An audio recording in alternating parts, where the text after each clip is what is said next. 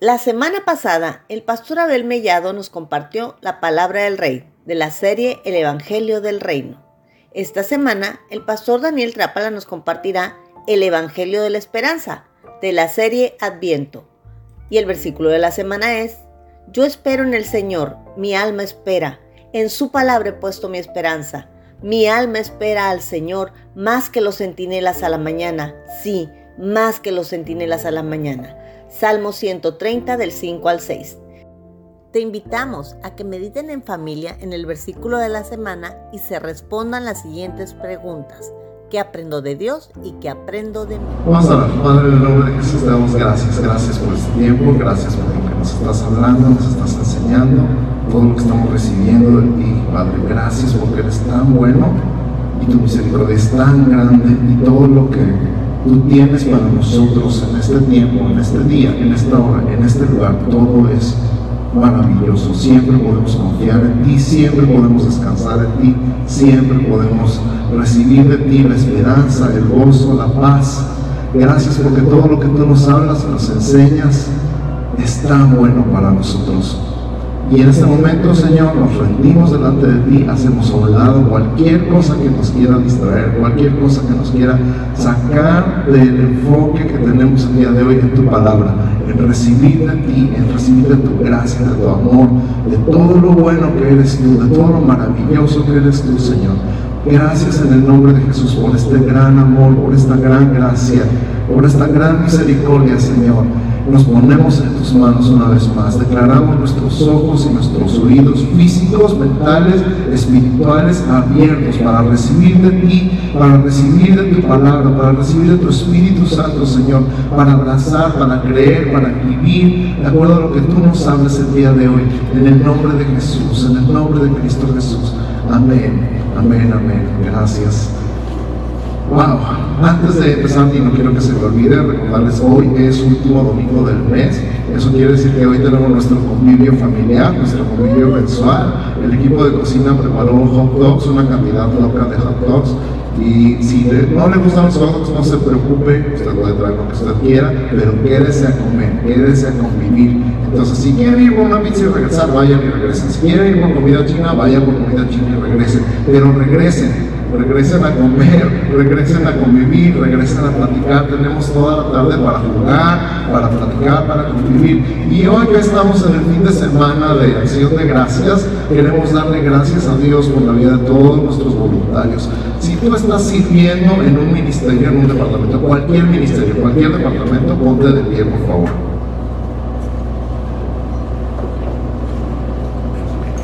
Tú estás sirviendo en cualquier ministerio, cualquier departamento, en la escuela dominical, en el ministerio carcelario, en la alabanza, en audio, en video, con los niños, ponte de pie, por favor. Y vamos a darle gracias a Dios por la vida de nuestros voluntarios. Vamos a, a, bendecirlos. Padre, bendice a todos nuestros voluntarios. Bendice a todas las personas que están sirviendo en cualquier lugar, en cualquier ministerio, en cualquier departamento. Le damos gracias por su vida, Señor. Este fin de semana de acción de gracias, le damos gracias por la vida de cada persona que ha decidido invertir su tiempo, su dinero y su energía en el ministerio de tu obra, Señor. Porque es tu obra, eres tú el que dirige, el que es el dueño, el que tiene la última palabra, el que nos da la visión. Eres tú el que nos capacita, eres tú el que nos fortalece, eres tú el que nos da la dirección y la sabiduría. Y nosotros te damos gracias porque has puesto en el corazón de cada una de estas personas el querer como el hacer con tu buena voluntad. Gracias en el nombre de Jesús. Amén. Den un aplauso bien fuerte a todos los que han sentado. Y en el convivio tengo la intención de hacer una mención especial y le pedí a cada uno de nuestros guías que nos dieran los nombres de todos nuestros voluntarios. Así que en el convivio, en nuestra comida, vamos a tomarnos un tiempo para reconocer nombre por nombre, voluntario por voluntario, departamento por departamento, ministerio por ministerio, a todas las personas que sirven voluntariamente aquí en la iglesia. Así que quédense la comida y quédense a la celebración. ¿De acuerdo? Ok, eso es todo. Y también me quiero que les recuerde que tenemos una mesa allá atrás de donaciones para la posada que hacemos en la colonia Torcha Campesina cada año. Así que si ustedes se quieren apuntar para donar, eh, igual tiempo, dinero, energía, dulces, lo que quieran, anótense ahí atrás, vayan pregunten qué les hace falta y ellos les van a decir, ¿no? Así como que están, pues están pensando si sirve el micrófono, si no, ya regresé. Ay, Padre mío. Ok, este es el año del Evangelio. El año del Evangelio es el año de las buenas noticias. Hemos estado celebrando todo el año y aprendiendo y reconociendo lo que significa Evangelio, las buenas noticias, algo demasiado bueno para creer y ese es el problema, que nos cuesta trabajo creer el Evangelio porque es tan bueno que nos cuesta, porque normalmente cuando algo es demasiado bueno para creer desconfiamos, ¿verdad? Y nosotros estamos aprendiendo que Dios es el que ha hecho toda la obra, su obra es completa, su obra es perfecta, su sacrificio es perfecto y completo. Por eso las buenas noticias del Evangelio siempre son relevantes y siempre son verdaderas. El Evangelio es la verdad de Dios, la pura verdad de Dios para nuestra vida. Siempre, siempre, siempre es verdad y siempre, siempre, siempre es relevante. Sea cualquiera que sea tu situación, sea cualquiera que sea tu forma de vida, lo que estés experimentando, lo que esté pasando en tu vida, en tu casa, en tu familia, en tu escuela, en tu trabajo, el Evangelio siempre es relevante a nosotros. Y todo el año hemos estado aprendiendo en el año del Evangelio qué significa el Evangelio. Y hoy iniciamos la temporada de Adviento, oficialmente la temporada navideña, y tenemos aquí enfrente la corona de Adviento, que no sé cuántos de ustedes conozcan el significado y el origen de la corona, pero es algo que, que, traemos como tradición en la Iglesia Evangélica San Pablo. Tenemos cuatro velas que simbolizan las cuatro semanas antes de Navidad. Hoy es el primero de cuatro domingos antes de Navidad y cada domingo vamos a encender una vela y cada vela tiene un significado, una palabra clave. Hoy encendimos la vela de la esperanza, la segunda vela es la vela de la paz, la tercera vela es la vela del gozo, la cuarta vela es la vela del amor y la quinta vela, la que está en el centro y que es de otro color aquí en la corona, es la vela de la luz. Y estamos simbolizando entonces el acercamiento, por cada semana, el acercamiento del nacimiento de Jesús, la luz del mundo. Entonces, advenimiento, adviento viene de la palabra advenimiento, que significa venida, y Navidad significa natividad, que significa literalmente nacimiento. Entonces la temporada de Adviento se trata de recordar, conmemorar y celebrar la venida del nacimiento de nuestro Señor Jesucristo, la luz del mundo. ¿De acuerdo? Por eso estamos cantando los villancicos, por eso estamos recordando. Y recuerden, recuerden, recuerden, siempre recuerden que se trata de Jesús. No dejen que nada ni nadie les robe el verdadero significado de la Navidad, porque la Navidad no se trata de los regalos, no se trata de los tamales definitivamente, no se trata de Santa Claus ni del reino Rodolfo, se trata de Jesús. Siempre, siempre, siempre se trata de Jesús. La Navidad es el nacimiento de Jesús, eso es lo que celebramos. ¿De acuerdo? Van a escuchar alrededor toda clase de argumentos a favor y en contra de la Navidad por ejemplo, hay personas que se pelean y se pelean a muerte porque Jesús no nació en esta época del año, o entonces cuando nació. No, pues quién sabe, pero hoy no. y, que no, que si que era invierno, que el verano, que las fechas la cambiaron. Mira, lo importante es que nació. Si tú quieres celebrar la Navidad en abril o en octubre, más que bienvenido. Nosotros la celebramos en diciembre, ¿sale? Entonces no se peleen, nomás esta es la fecha que nosotros hemos escogido para celebrar. Amén. Entonces, las, buenas noticias del Evangelio son para creerlas, son para recibirlas y son para vivirlas, porque Dios quiere tener una relación personal contigo y conmigo y Él proveyó todo lo necesario para que tuviéramos esa relación le damos gracias a Dios por eso. Entonces, en nuestro tema del día de hoy, las buenas noticias del Evangelio en la Navidad, el advenimiento, el adviento, la vela de la esperanza. Nuestro primer punto del mensaje del día de hoy, si estás tomando notas, punto número uno es la esperanza de Israel. Vamos a hablar un poquito de la esperanza de Israel. Y si lo piensas bien, la esperanza de Israel comenzó en Génesis 3 inmediatamente después de que el hombre cayó, de que tomó ese fruto del árbol del conocimiento del bien y del mal. Y cuando Dios se paseaba en el huerto y le decía al hombre, ¿dónde estás? Obviamente no era porque el hombre no, Dios no supiera dónde estaba el hombre. Dios siempre sabe dónde estamos. Nos pregunta dónde estás para que nosotros nos demos cuenta de dónde estamos. Y entonces Él dice, oí tu voz y tuve miedo porque estaba desnudo y me escondí. Y ya está ahí manifestada la caída. El hombre conoció algo que no conocía, el miedo y la vergüenza. Y entonces cuando Dios le vuelve a preguntar, ¿qué es lo que has hecho? Por supuesto que Dios ya sabía que había hecho. Comiste del árbol que yo te dije que no comieras. Y ahí empiezan las acusaciones, la mujer que tú me viste. Y de ahí en adelante hemos pasado igual, hemos cambiado mucho historia. En ese momento empieza el Evangelio a ser anunciado y habla de, de, esta simiente de la mujer que aplastaría la cabeza de la serpiente. Escucha, la simiente de la mujer que aplastaría la cabeza de la serpiente. Una mujer no tiene simiente, la simiente viene del hombre, pero la simiente de la mujer sería la que aplastará la cabeza de la serpiente, anunciando el Evangelio de un hombre nacido de mujer que vencería al diablo, al pecado y a la muerte para siempre.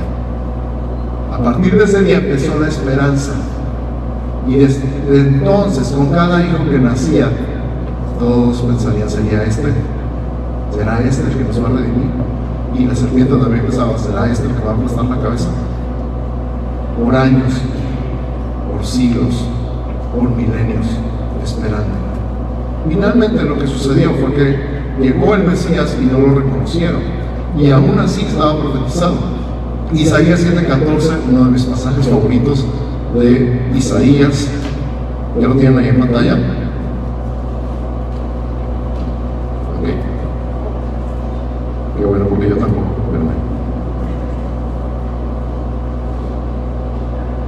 Ya, gracias. Dice, por tanto, el Señor mismo os dará señal He aquí la Virgen concebirá y dará a luz un hijo y llamará su nombre Emmanuel. Esto es escrito, profetizado por Isaías 700 años antes de Cristo. Está la esperanza, y vemos el Evangelio todo el Antiguo Testamento. Tuvimos una serie por ahí de febrero, marzo, si se acuerdan, del Evangelio anunciado en el Antiguo Testamento. Esta es una de las profecías que se llaman profecías mesiánicas, todo lo que habla del Mesías. Y la señal, dentro del contexto, dice, mira, le Señor una señal. Nadie dijo, yo quiero una señal. O dijeron, no vamos a pedir nada. Dice, pues el Señor mismo les va a dar una señal. Y la señal va a ser que la Virgen concebirá. Y otra vez, dentro de las cosas que mucha gente pelea, es que la palabra original ahí no habla de una virgen virgen, sino de una mujer embarazada. Y yo lo primero que pienso es, ¿cómo va a ser una señal que una mujer embarazada de a luz? Ese no es ningún milagro y allá que ves el contexto de la palabra y cómo se utiliza a lo largo de toda la escritura, está hablando de una virgen virgen. Una mujer que no ha tenido relaciones sexuales con ningún hombre. La virgen concebirá. Esa es la señal. Y esa fue la señal. Jesús nació de una virgen. Virgen, virgen. La virgen concebirá y dará a luz un hijo y llamará su nombre. admirable, consejero, Dios Padre. Padre eterno, príncipe de paz. Nosotros ya sabemos quién es. Tú y yo ya sabemos de quién está hablando. Estamos en, el después del cumplimiento de la profecía, pero imagínate 700 años antes. Y el propósito de Dios al dar estas palabras al pueblo de Israel era precisamente mantener viva la esperanza esperen al Mesías, esperen al Mesías, esperen al que van a ser de mujer, esperen al admirable, al consejero, esperen al Dios fuerte, al Padre eterno, al príncipe de paz, esperen. Niños, ha sido hijo Impresionante. El, el punto es que cuando Isaías dio esta profecía en Israel, Israel todavía era un reino independiente. Años 300 años antes de Cristo, empezó la división, ya saben, después del hijo de Salomón, el reino del norte, el reino del sur, se desviaron, pecaron, se alejaron de Dios, cayeron en la idolatría, hicieron toda la clase de cosas abominables que estaba escrito en la ley que no tenía que ser, cayeron presos. Primero el reino del norte de Israel, después el reino de Jesús, Jerusalén, cayó y estuvieron gobernados por Babilonia, por Persia, por Grecia y por Roma, sucesivamente. Para cuando estaban gobernados por los romanos, los israelitas no pensaban en un libertador del poder del pecado, un hombre que aplastaría la cabeza de la serpiente, estaban esperando a alguien que los liberara de los extranjeros. Y esto me recuerda tanto a ti y a mí cuando estamos pensando en Jesús como nuestro libertador. Pensamos que nos va a liberar de la copia. Pensamos que nos va a liberar de la tarjeta de crédito. Pensamos que nos va a liberar de nuestros problemas temporales. Pensamos que nos va a liberar de las situaciones con las que estamos batallando aquí y ahora. Israel pasó lo mismo. Ahora sí va a llegar el Mesías y va a sacar fuera a los romanos. Y se olvidaron que su verdadera esclavitud era la esclavitud al pecado. Estaban esclavos del pecado desde Adán. Y esa era la libertad que el Mesías iba a traer, no la libertad de los romanos. Igual que como tú y yo de repente, Señor, sácame de esto. Y pensamos, wow, ¿sabes qué pienso? De chiquito es tu Dios. Nomás estás pensando en las cositas chiquititas y en la cosa grandotota ya la perdiste de vista. Por eso llegó el Mesías y por eso no lo reconocieron porque esperaban un caudillo, un libertador, un héroe, que los librara de un problema temporal, porque habían perdido de vista el problema eterno. Y se perdieron en la esperanza. Increíble, ¿no? Salmo 135 y 6. Léelo en ese contexto. Salmo 135 y 6 es nuestro pasaje de la semana. Esperé yo a Jehová, está escribiendo David mil años antes de Cristo esperó mi alma. En su palabra he esperado. Mi alma espera a Jehová más que los centinelas a la mañana, más que los vigilantes a la mañana. Y nos decía Eduardo en la comunión, ¿cómo espera un centinela a la mañana? Si alguna vez te ha tocado velar o esperar toda la noche. No sé si alguna vez te ha tocado estar toda la noche en la sala de espera de un hospital, por ejemplo, esperar la mañana. Si alguna vez te ha dolido la muela y has estado toda la noche en vela esperando que abra el dentista, sabes lo que es esperar la mañana. Con angustia, con ansiedad, con desesperación. Y dice David, espero en tu palabra, te espero a ti como el centinela espera la mañana. Esta esperanza del Mesías estaba ardiendo en su corazón. Esta esperanza de que se cumpliera la palabra de Dios, porque Dios había dicho, y Dios siempre, siempre, siempre cumple su palabra. Pero a veces no en el tiempo que nosotros esperamos. Se quedaron esperando Vino el Mesías, no lo reconocieron, lo rechazaron, lo crucificaron y sin embargo todo era parte del plan para que tú y yo pudiéramos recibir el Evangelio del día de hoy. Increíble, maravilloso de veras. Y entonces decimos, ok, ¿por qué hablamos de esperanza si el Mesías ya vino? Ok, ya nació Jesús, ya pasó la primera Navidad, ya lo estamos recordando como un evento en el pasado. ¿Por qué hablamos de esperanza? Tú y yo, ¿qué esperamos? Su segunda venida, exacto. A ver, cuenta con tu vecino y dile, ¿qué esperas? ¿Tú qué estás esperando?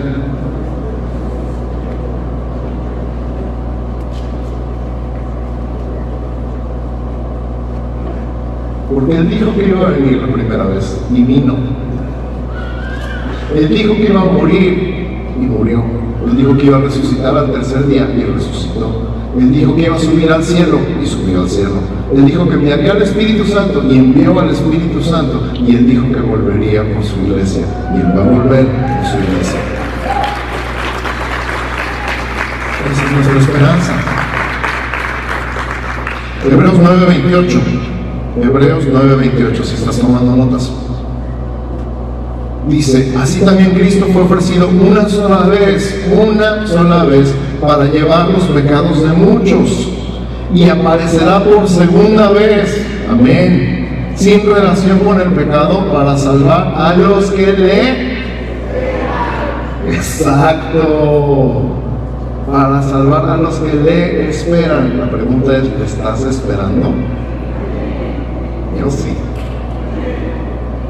estoy esperando su segunda venida, que aparezca por segunda vez para salvar a los que en él esperan. Tito capítulo 1, versos 1 al 3. Tito 1, del 1 al 3.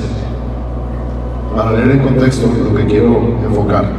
Pablo, siervo de Dios y apóstol de Jesucristo, conforme a la fe de los escogidos de Dios y el conocimiento de la verdad que es según la piedad, en la esperanza de la vida eterna la cual Dios, que no miente, prometió desde antes del principio de los siglos.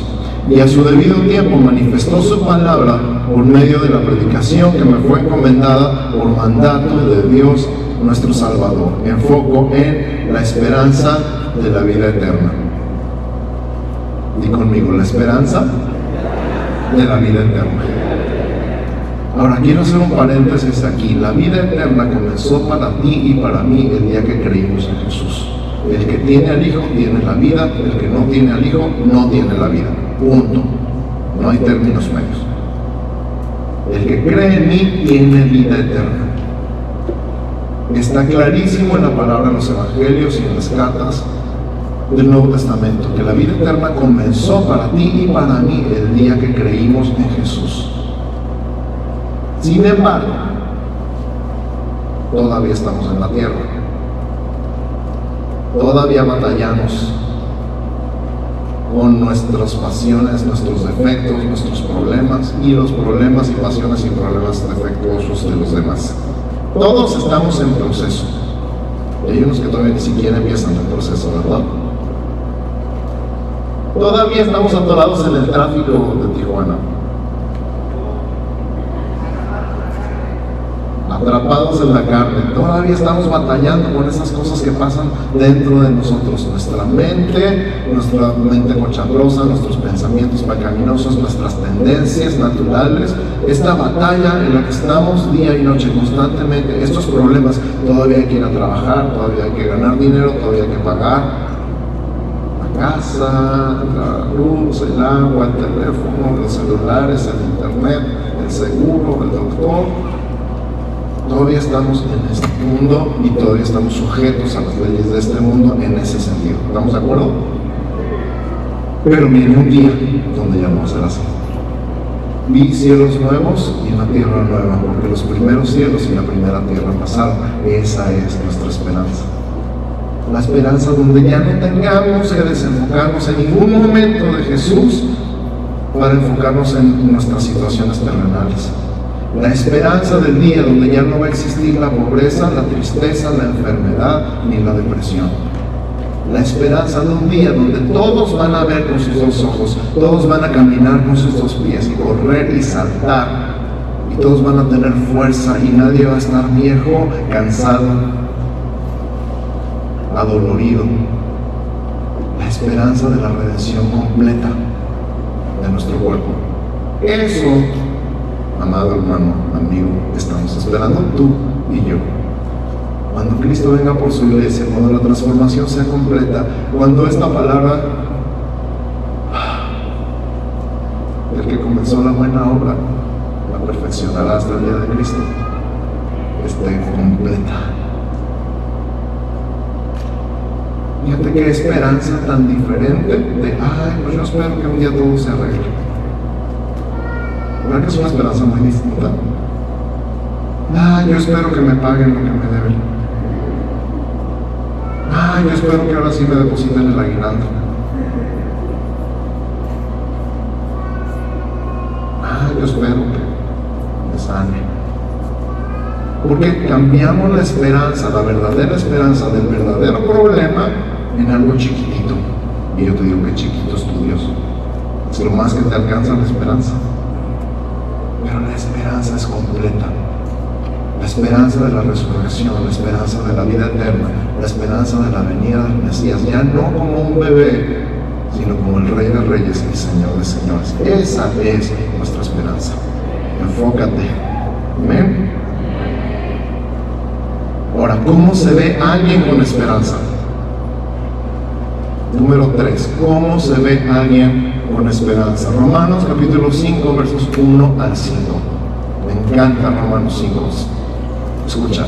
Justificados pues por la fe, tenemos paz para con Dios por medio de nuestro Señor Jesucristo, por quien también tenemos entrada por la fe a esta gracia en la cual estamos firmes. Y, escucha, nos gloriamos en la esperanza de la gloria de Dios.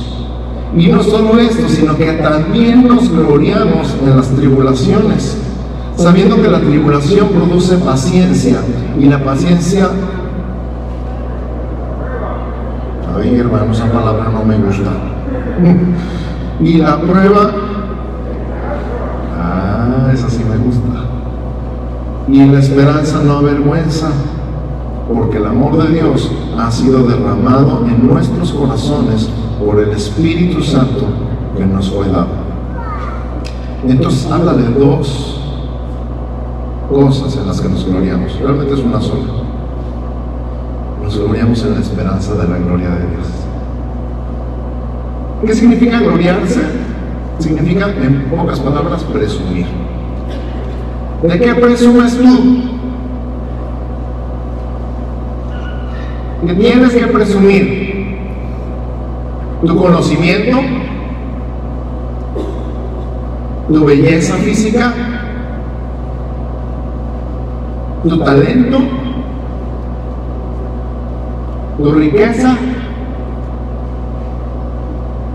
¿Han escuchado ese pasaje en la Biblia donde Dios dice, no se alabe el sabio su sabiduría, ni el valiente en su valor? No se alabe el rico en su riqueza, sino alabes en esto que se hubiera de alabar en conocerme y entenderme. Saber que yo soy. Si te vas a gloriar en algo, gloríate. Si vas a presumir de algo, presume tu Dios. Presume su gloria Presume la esperanza que tienes de la gloria de Dios, de ver su gloria. ¿Sabes qué? Y vas a ver su gloria allá en el cielo y aquí en la tierra. Vemos su gloria. En el cielo la vamos a ver completa, pero aquí en la tierra vemos su gloria también. ¿Sí o no? Eso es lo único que podemos presumir. Lo único que deberíamos presumir. Eso sí se vale ser presumido de tu Dios, de su gloria una su gloria. Así se ve una persona con esperanza. Mira, tengo tribulaciones, tengo problemas.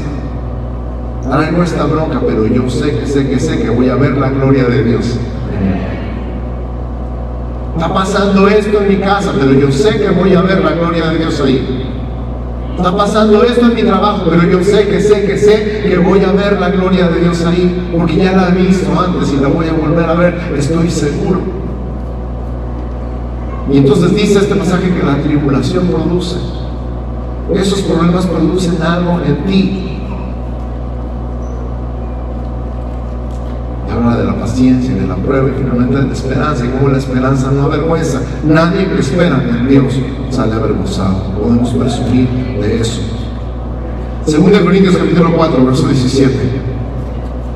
Segunda de Corintios capítulo 4, verso 17. Dice, porque esta leve tribulación momentánea produce en nosotros un cada vez más excelente y eterno peso de gloria. Esta leve tribulación momentánea produce en nosotros un cada vez más excelente y eterno peso de gloria. Un día, hace años, estaba meditando en este pasaje, porque estamos hablando de gente que va a ser sacrificada en el circo romano, ¿estamos de acuerdo? gente que va a morir devorada por los leones para entretener a una cultura romana. Estamos hablando de gente que va a ser clavada en palos, puesta en alto y quemada como antorcha para nombrar el cielo. A esa gente le está escribiendo Pablo y le está diciendo, esta leve tribulación momentánea, ven, a ti no te pasa nada esta leve tribulación? ¿Cómo puede llamarle una leve tribulación momentánea? ¿Cómo puede? ¿Cómo le dices a alguien que van a torturar y asesinar?